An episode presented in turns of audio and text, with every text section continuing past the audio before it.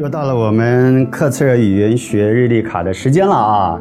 今天呢，我们要讨论的话题是关于财富的话题。每一个人都很爱钱，我也很爱钱啊，因为真的有钱可以处理好多好多的事情，可以让我们有很多很多的这个在疲累之后呢，可以喂养自己这个劳累的心理跟身体。但是各位。我相信每一个人都希望这个财富呢，它能够不是只是让自己嗯开心而已，它能够创造它的价值性。好，就是今天我们的日历卡的内容，来跟各位说一下，要把财富当成孩子来养，而不是当成物件来显摆。我再说一次，要把财富当成孩子来养，而不是当成物件来显摆。这句话非常套用在这个企业家里面，或是经营刚开始开创公司的这个团队里面。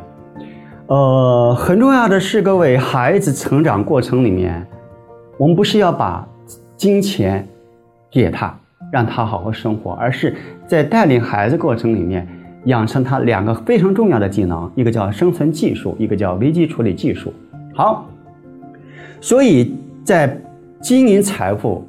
在带领财富的时候也是如此，财富最重要的是谁？人才，在团队里面的人才，各位，这个在职培训就特别重要。我最喜欢，呃，半熟的人才，我不喜欢全熟的人才啊，就全熟什么都会的人才，或者是他零都可以。为什么？各位，因为只有这样，当事者在他经营自己过程里面，他才会珍惜珍惜。他成长的每一个学习，挫折再站起来，挫折再站起来。身为一个代理人的我们，也可以像孩子一样，告诉他再来一次，机会有，再来一次。各位，这人才就像孩子一样，他也会带来很多财富，因为他自己能够生存，他也能够处理很多危机的事情。但是很多我们企业家哈没有错哈，赚钱是不是个罪过？但是不能当显摆。这个显摆其实是代表的是你今天啊，在经营财富的过程里面，你没有带喜乐感，你是带一种心理上某一种，呃补偿，或者是某一种复仇等等等等比较负面的，no。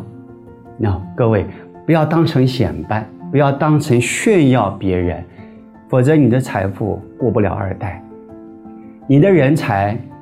时间到了，自然会离开了你的身旁。所以，今天给好的环境，让员工在好的环境里面成长很重要。但要给员工、给我们的伙伴挫折的机会、失败的机会，再来一次，这个财富才会稳。拜拜。